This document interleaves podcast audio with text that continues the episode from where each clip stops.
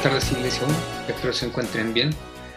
Eh, seguimos con esta nueva temporada que estamos comenzando, Profetas. Hoy me toca el segundo capítulo. Eh, vamos a continuar con la vida de Elías. Eh, veíamos la semana pasada cómo Elías profetizaba esta sequía. Hoy ya, después de leer este capítulo 18, nos damos cuenta que han pasado por lo menos tres años de sequía, que Elías se ha mantenido escondido en la casa de la, de la viuda en Sarepta, ¿cierto?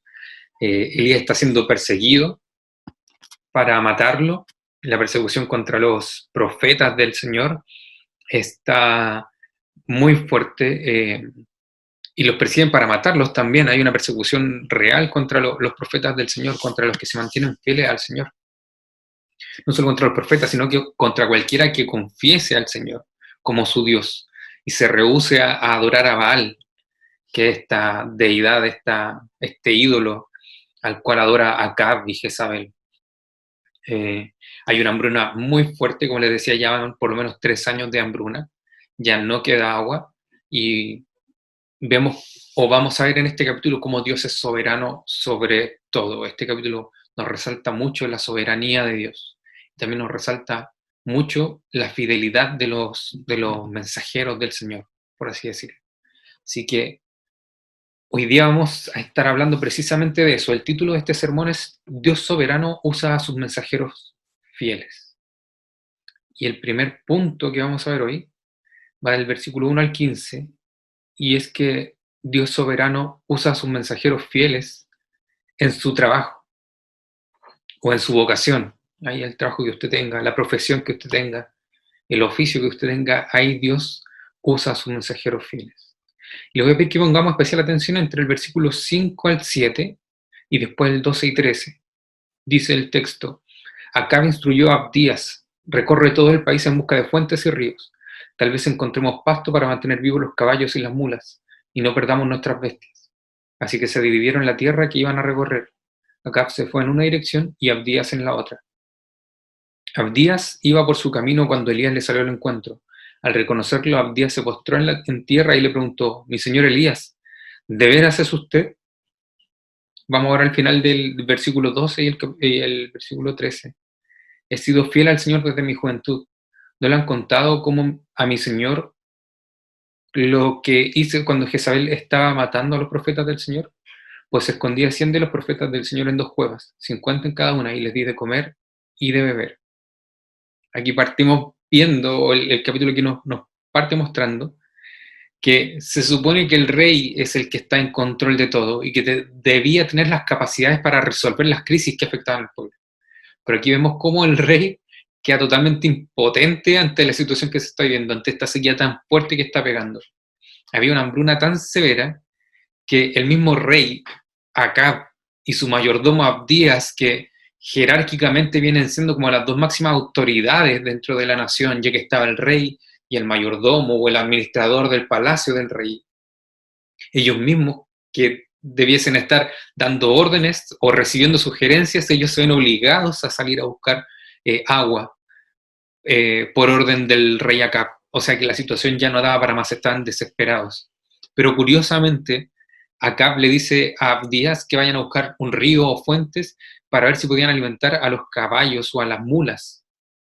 Y no vemos en esto o en estas palabras del rey Acab una preocupación sincera o una preocupación siquiera por, por las personas.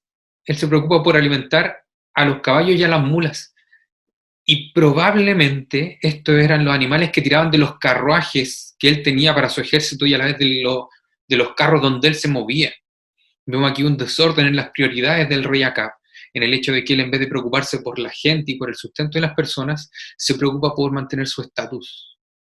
La cantidad de carruajes, la cantidad de carros que tenía un ejército, la cantidad de, carros que era capaz de mover era símbolo de estatus.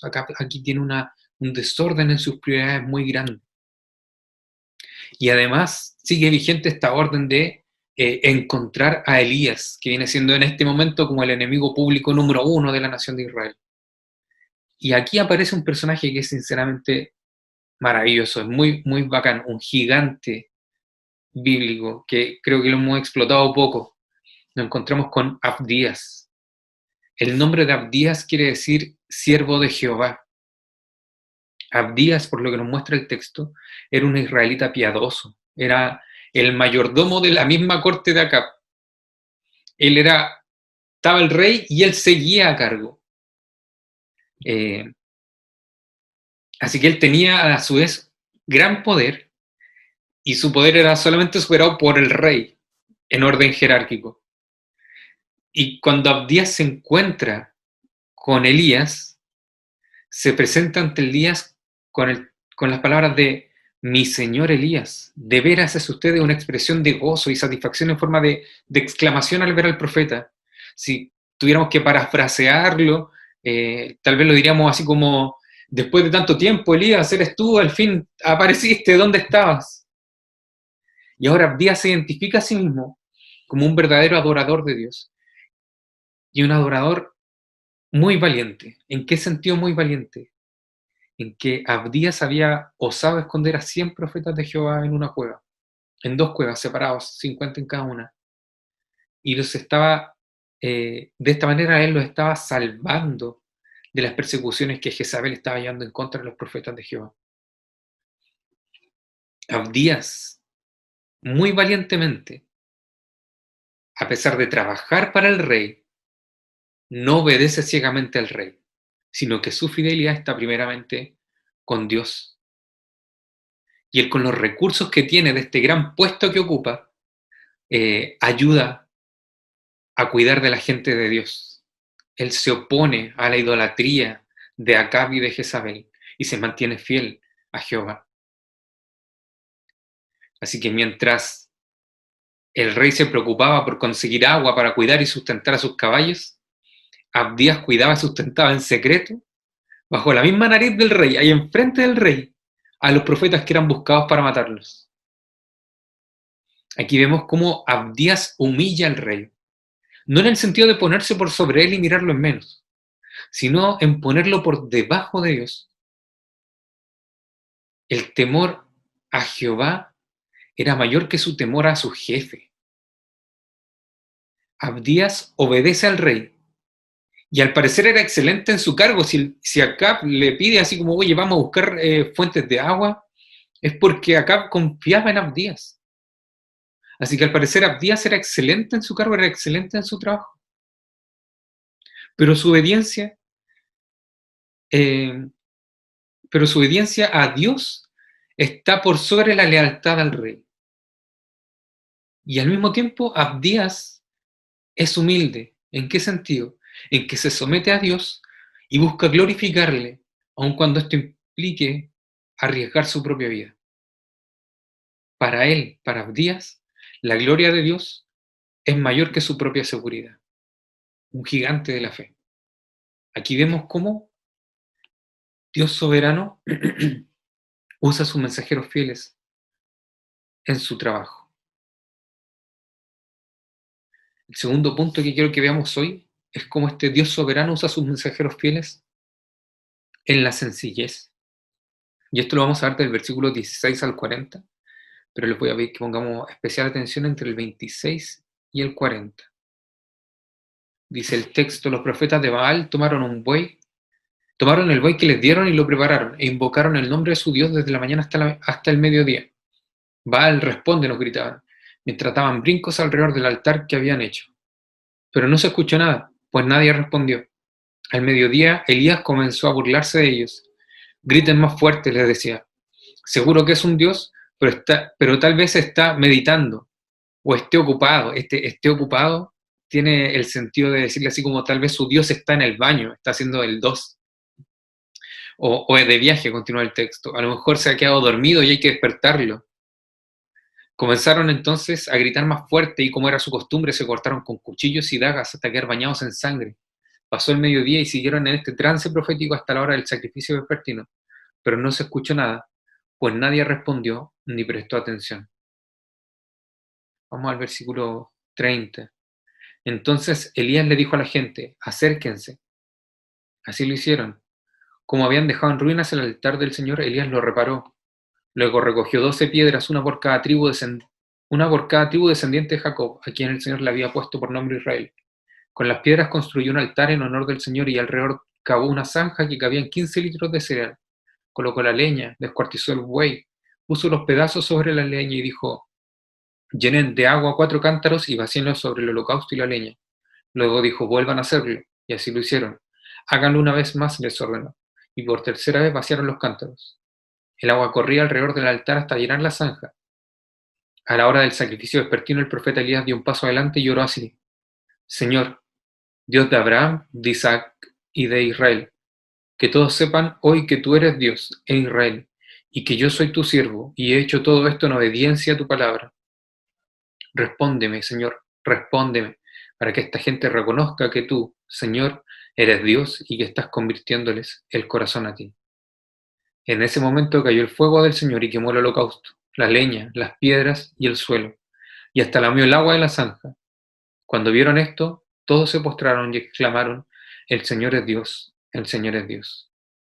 Luego Elías les ordenó, agarren a los profetas de Baal, que no escape ninguno.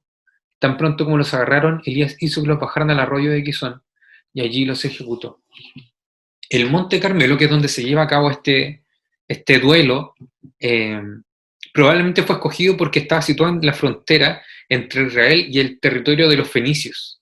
Y posiblemente se trataba de un lugar que era venerado por ambos, o un lugar donde ambas eh, naciones iban a rendir eh, culto y sacrificios a su dios, a su dios o a sus dioses en el caso de los, fenicios.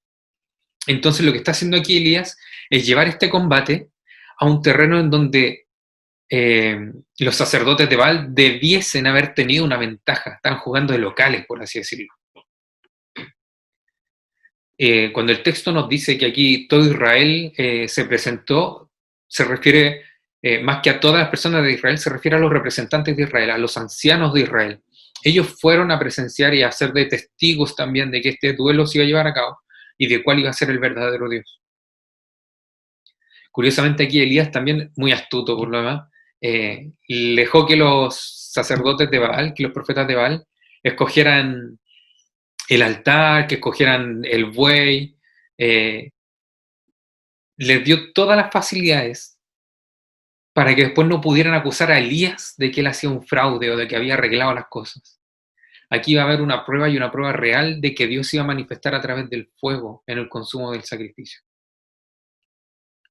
Entonces, los profetas de Baal tomaron el toro que les fue dado y lo prepararon.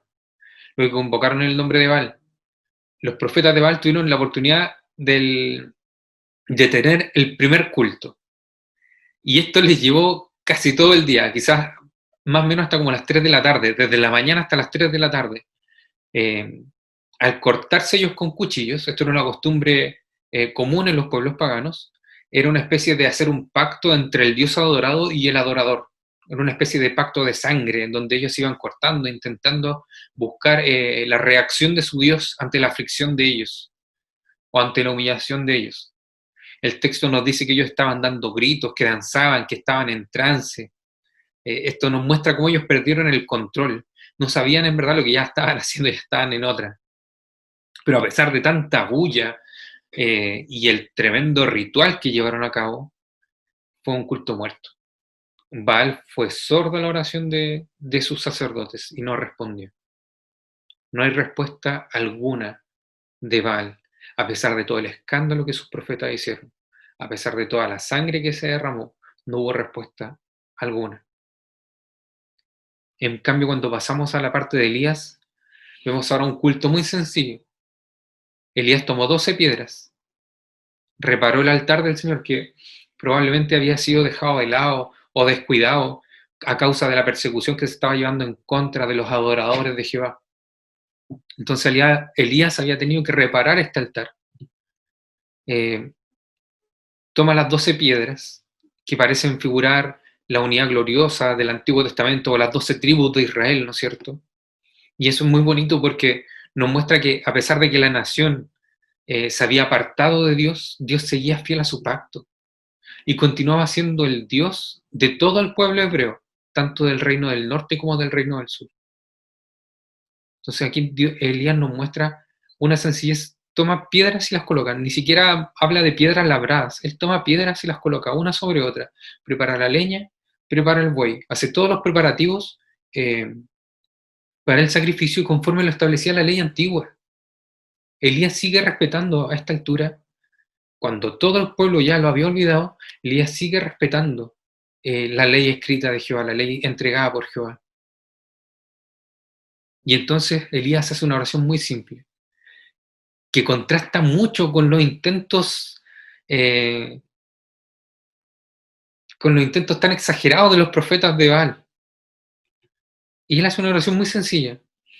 Eh, oh Jehová, Dios de Abraham, de Isaac y de Israel. Pero a, pesar de lo sencilla de la oración, es una oración de intercesión por el pueblo de Israel que resulta una oración muy poderosa. Es la plegaria o la oración de un hombre que es justo y nos damos cuenta que esto es suficiente para que suceda el milagro. No había que hacer gran algarabía, no había que cortarse con cuchillos, no había que eh, danzar alrededor, no había que ofrecer nuestra propia sangre. Simplemente la oración de un hombre justo, muy sencilla, es eh, el medio a través del cual Dios se manifiesta ahora con un milagro. Y desde el cielo cae el fuego que consume todo el sacrificio. Aquí Elías demuestra que si Jehová respondía, no era por medio de un ritual, sino por medio de un milagro que venía en respuesta al clamor humilde de un hombre, al clamor de un hombre justo que, por, que para que todo el pueblo, para que todo el pueblo supiese quién era el verdadero y el único Dios de Israel. Y ahora vemos la respuesta del pueblo. El pueblo asombrado y amedrentado confesó, el Señor es Dios, el Señor es Dios. Esta aclamación alegre y segura es una expresión de verdadera adoración. Aquí los ancianos de verdad están reconociendo al Señor. Dice el texto que ellos se postraron y, dijeron estas palabras, el Señor es Dios, el Señor es Dios. Esta fue una, una exclamación hecha con admiración y con temor, y una forma de reconocer también la soberanía del Señor Jehová, o del Señor. Esta confesión mostró claramente que habían decidido en favor de, de Dios contra Baal. Ahora Elías entonces ordena al pueblo que se apodere de los profetas de Baal y que les den muerte. Pero ¿por qué? Aquí nos, cuesta un poco comprender esto o, no. Lo vemos como un poco cruel, no un poco cruel, bastante cruel, tomarlos para darles muerte. Y es porque Elías sigue respetando las órdenes de Dios. En Deuteronomio 13 vemos que Dios ordena al pueblo de Israel que si alguno te lleva a adorar a otro Dios que no es Jehová, aun cuando haga milagros, aquel debe pagar con su vida. Aquí lo que está haciendo Elías es llevar al pueblo a que cumpla con la ley del Señor. Elías no está actuando en venganza contra los profetas de Baal. Elías no se está vengando por todo lo difícil que le ha tocado vivir. Lo que Elías está haciendo es que está llevando al pueblo a someterse a la voluntad de Dios. El profeta guía al pueblo conforme a la ley de Dios. Elías, en la sencillez de su oración, humilla a los profetas de Baal, que daban gran espectáculo para invocar a su Dios, pero no consiguieron respuesta. Él los devuelve al lugar que les corresponde, esto es, bajo el Dios soberano. Ellos le rendían culto a un falso Dios, a un ídolo, a una figura que jamás pudo responder a sus peticiones. Elías los humilla, pero no poniéndose por sobre ellos, sino que poniéndolos a ellos en el lugar que les corresponde, bajo este Dios soberano. Y a la vez Elías se mantiene humilde. Él se, somete a las órdenes de Dios y cumple eh, con ellas arriesgando su propia vida. Elías va y se presenta ante Acab, aun cuando Acab solo quería asesinarlo. Elías viene y se presenta ante los sacerdotes de Baal, eran 450 y él estaba aquí solo. Él estaba arriesgando su propia vida, pero él humildemente se somete a la voluntad de Dios y lo obedece. Y de igual manera, por lo cruel que, pueda parecer, Elías hace que el pueblo vuelva a Dios y a su voluntad revelada en su palabra. El anhelo de Elías por cumplir con lo que Dios le ha pedido es mayor que el temor a lo que el pueblo o el rey pudieran hacer en su contra. Para él, la gloria de Dios tiene mayor valor que su propia seguridad.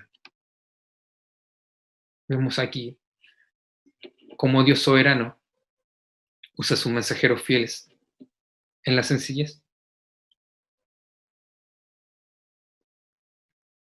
en la obediencia a su palabra. El tercer punto que quiero que veamos hoy va del versículo 41 al 46. Y es que Dios soberano usa a sus mensajeros fieles en los momentos difíciles. Voy a leer del 41 al 45.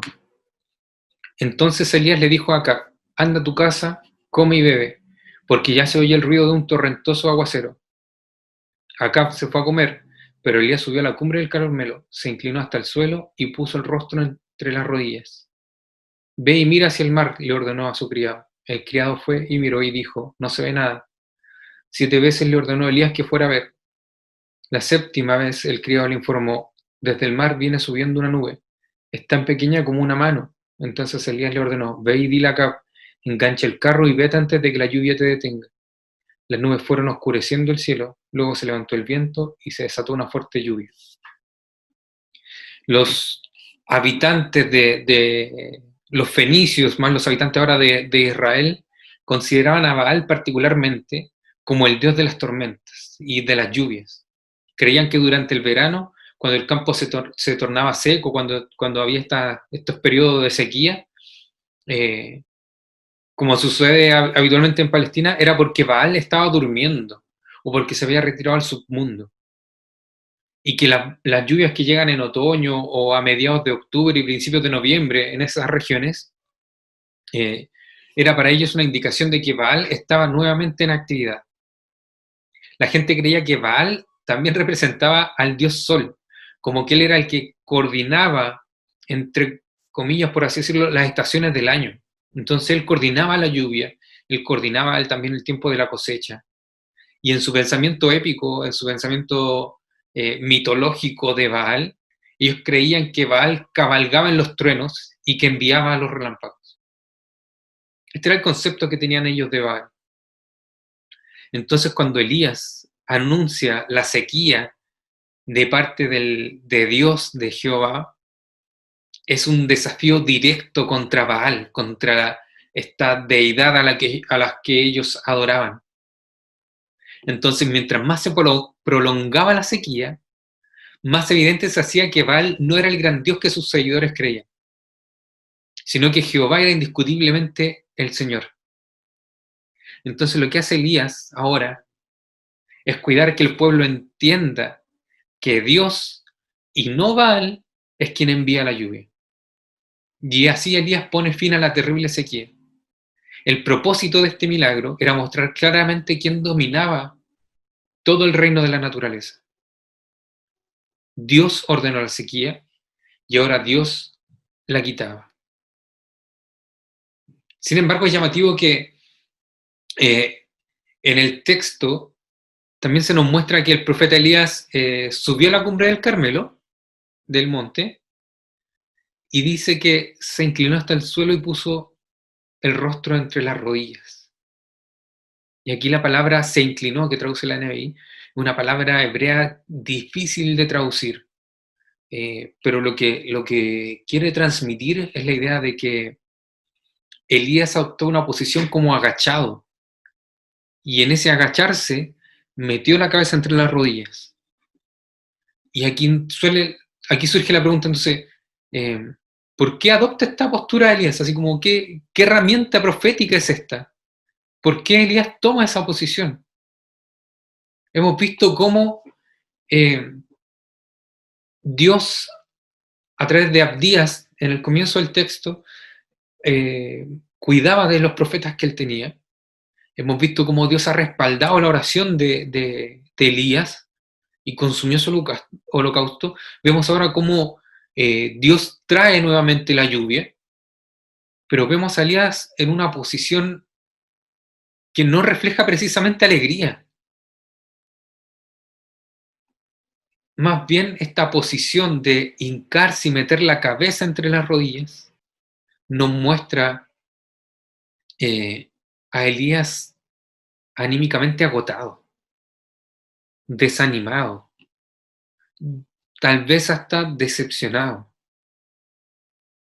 Lo que esta posición viene a mostrarnos, esta posición que adopta Elías viene a mostrarnos, es eh, ya una externalización de algo que venía dentro de Elías desde el comienzo de este capítulo.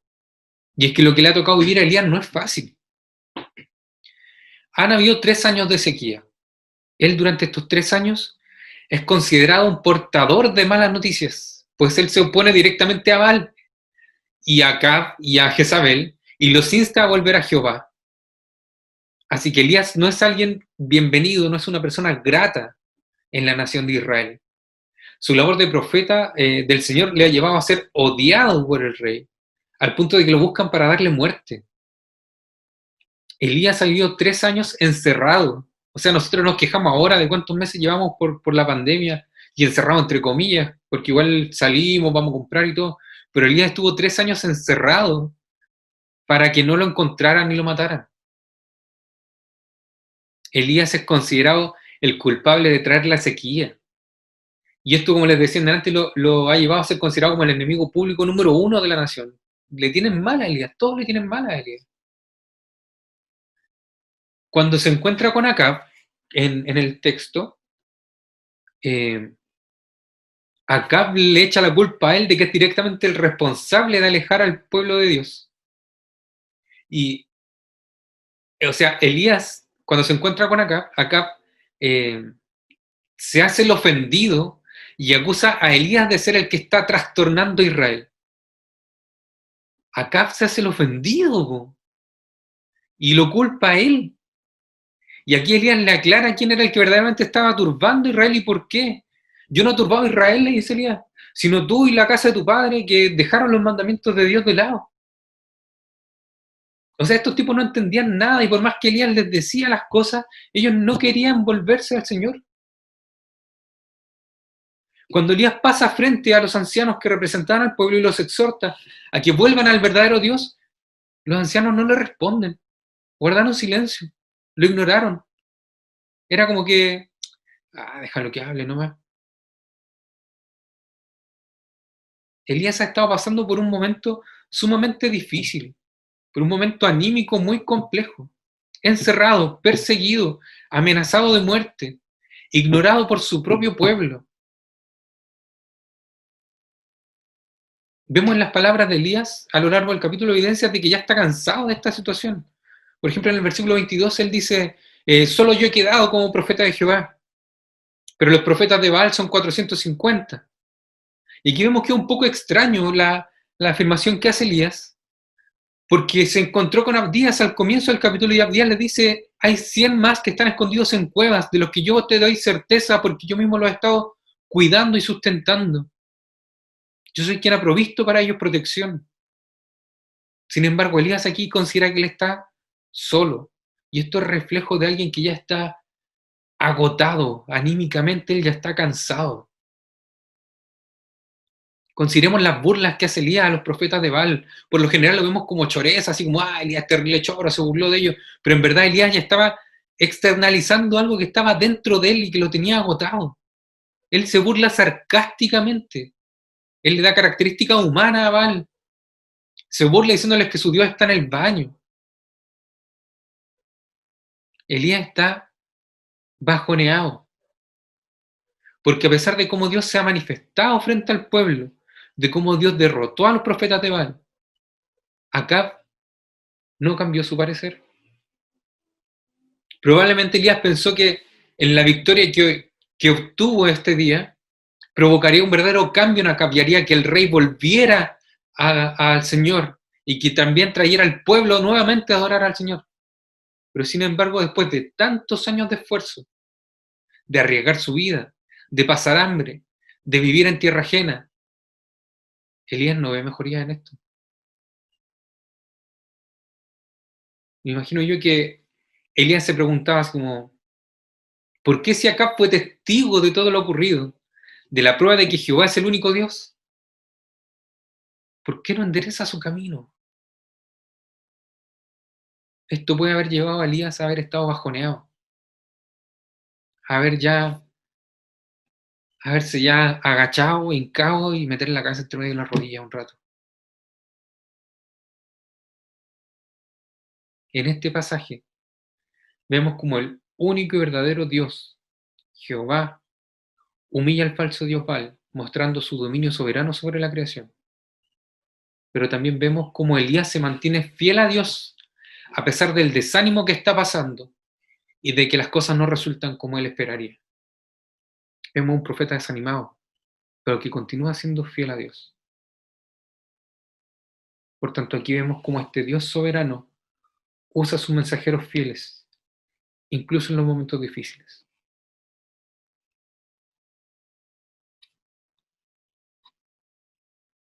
Pasemos a las preguntas. Pregunta 1 y 2. ¿Qué quiso transmitir el autor con este texto y cómo encaja en la gran historia de Dios? Bueno, el texto, como les decía al comienzo, nos muestra que Dios es soberano y que usa a sus mensajeros fieles. Perdón que sea tan majadero en y que lo repita, pero es necesario. Dios es soberano y Él usa a sus mensajeros fieles sin importar las condiciones en las que nos encontremos. Seamos fieles al Señor. Ese es el llamado. Seamos fieles al Señor.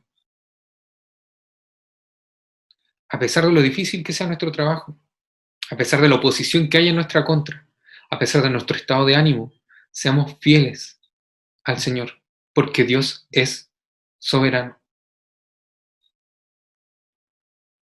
La pregunta 3, ¿cómo este episodio nos revela a Cristo o apunta a su venida?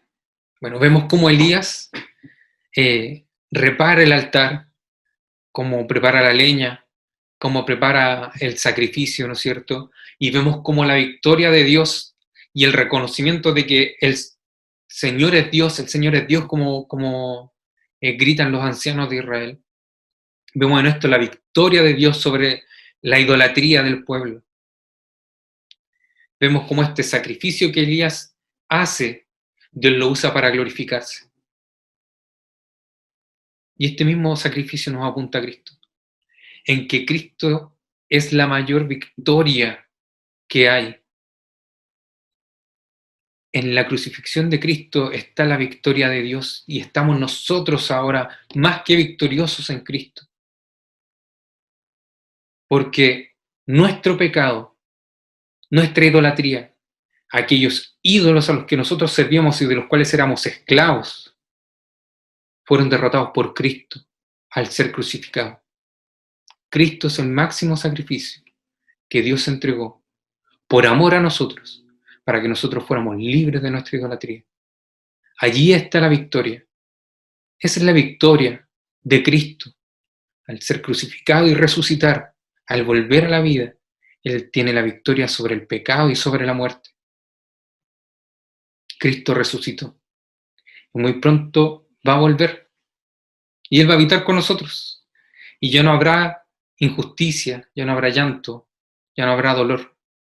Nuestros desánimos van a pasar y podremos finalmente sentirnos completos en nuestro Salvador. Y la pregunta cuatro, ¿cómo somos desafiados? ¿Cómo somos desafiados por este texto? Somos desafiados a confiar en Dios por sobre cualquier otra cosa. Y en ese llamado a confiar en Dios somos desafiados a luchar, con, a luchar también contra nuestra comodidad. Si Abdías, que siendo el mayordomo del rey arriesgaba su vida por mantener vivos a los profetas de Dios a escondidas de acá, nos viera hoy. Si Elías, que era buscado para darle muerte y que tuvo que vivir encerrado a puro pan y agua, nos viera hoy si los 100 profetas escondidos por años, por años, 100 profetas escondidos por años en las cuevas por mantenerse fiel al Señor y no querer renunciar a Dios, nos vieran hoy, ¿qué creen ustedes que nos dirían? ¿Qué creen ustedes que nos dirían? Abdías, Elías, los profetas, ¿Qué creen ustedes que nos dirían cuando nos quejamos porque no nos queremos conectar al Zoom para orar con nuestros hermanos porque estamos cansados del computador? ¿Qué creen que nos dirían ellos si nos vieran quejándonos de que el culto estuvo muy largo? ¿O de que ya me aburrí de las transmisiones por YouTube?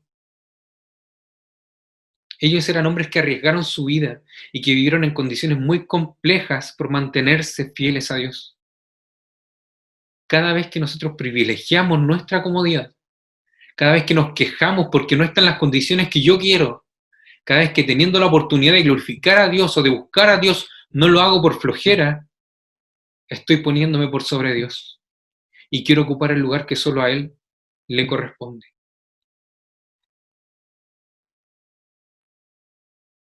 ¿No nos gustaría acaso ser instrumentos a través de los cuales Dios llevara su evangelio al que lo está necesitando? ¿Estamos dispuestos a dejar nuestra comodidad de lado para obedecer a Dios? Queridos hermanos y hermanas, quiero que nos quedemos pensando, ¿qué oportunidades tengo cotidianamente en que puedo vivir conforme al Evangelio, pero no lo hago por privilegiar mi comodidad?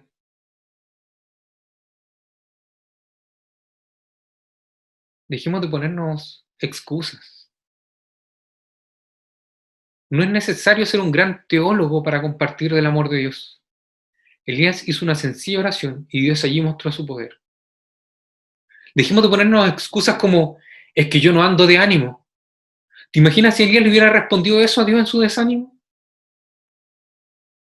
Hermano, hermana, cada vez que nosotros privilegiamos nuestra comodidad, cada vez que privilegiamos nuestra comodidad, cada vez que nos quejamos porque no están las condiciones que yo quiero, cada vez que teniendo la oportunidad de glorificar o buscar a Dios, no lo hago, estoy poniendo por sobre Dios mi comodidad. Estoy queriendo ocupar el lugar que solo a Dios le corresponde. Dios humilló al rey Acab por medio de su siervo Abdías. Dios humilló a los profetas de Baal por medio del profeta Elías. Dios humilló a Baal al traer la lluvia, acabar con la sequía y mostrar su poder soberano. Vivamos confiando en nuestro Dios. Nada hay más grande que Él. Dejemos de poner eh, nuestra comodidad como estorbo para nuestra vida de devoción y de obediencia a Dios.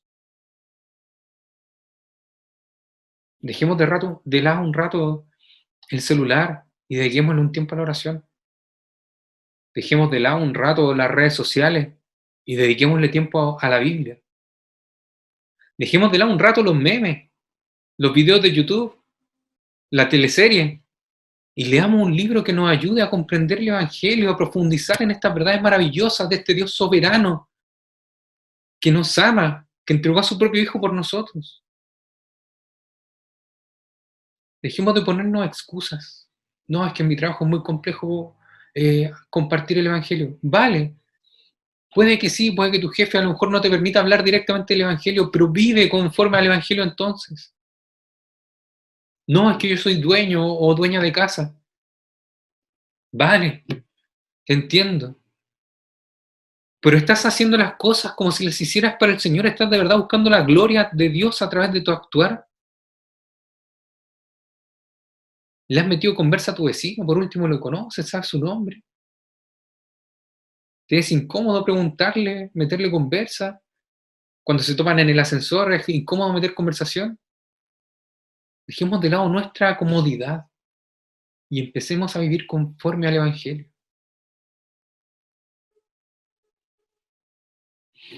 Hemos visto cómo este Dios soberano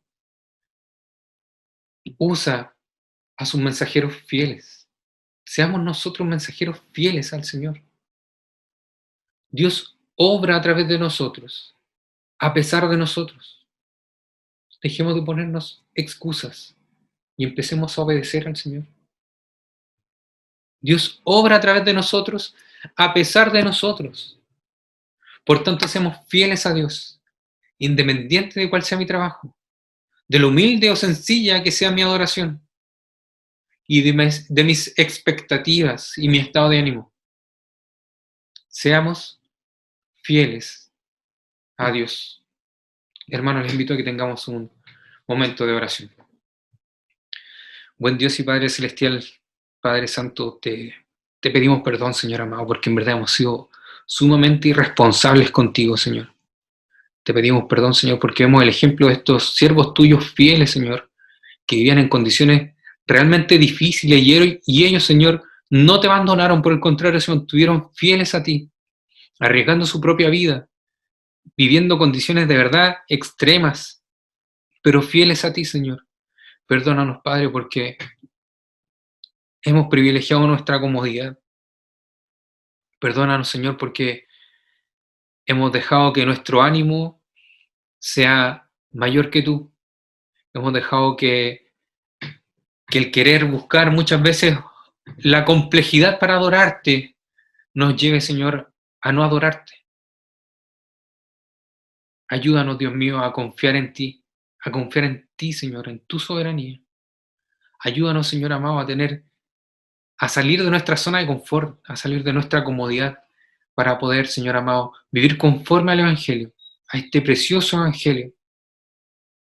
Ayúdanos, Dios mío, a serte fieles, a ser más aperrados como cristianos, Señor.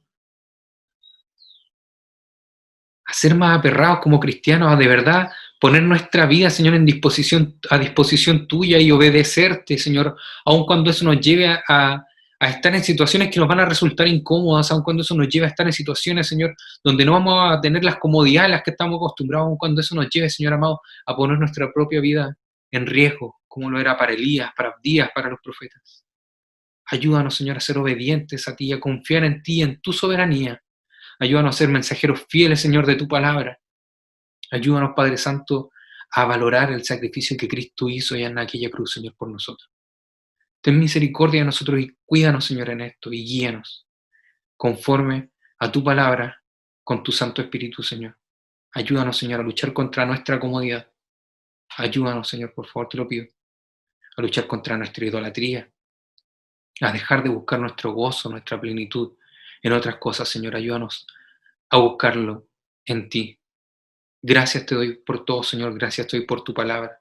Gracias te doy, Señor, porque tú sigues siendo fiel a pesar de nuestra infidelidad y desobediencia, Señor. Ayúdanos, Padre Santo, a amarte y a obedecerte, Señor. Gracias te doy por todo, Padre Santo, en el nombre de Cristo Jesús, nuestro Señor y Salvador. Amén.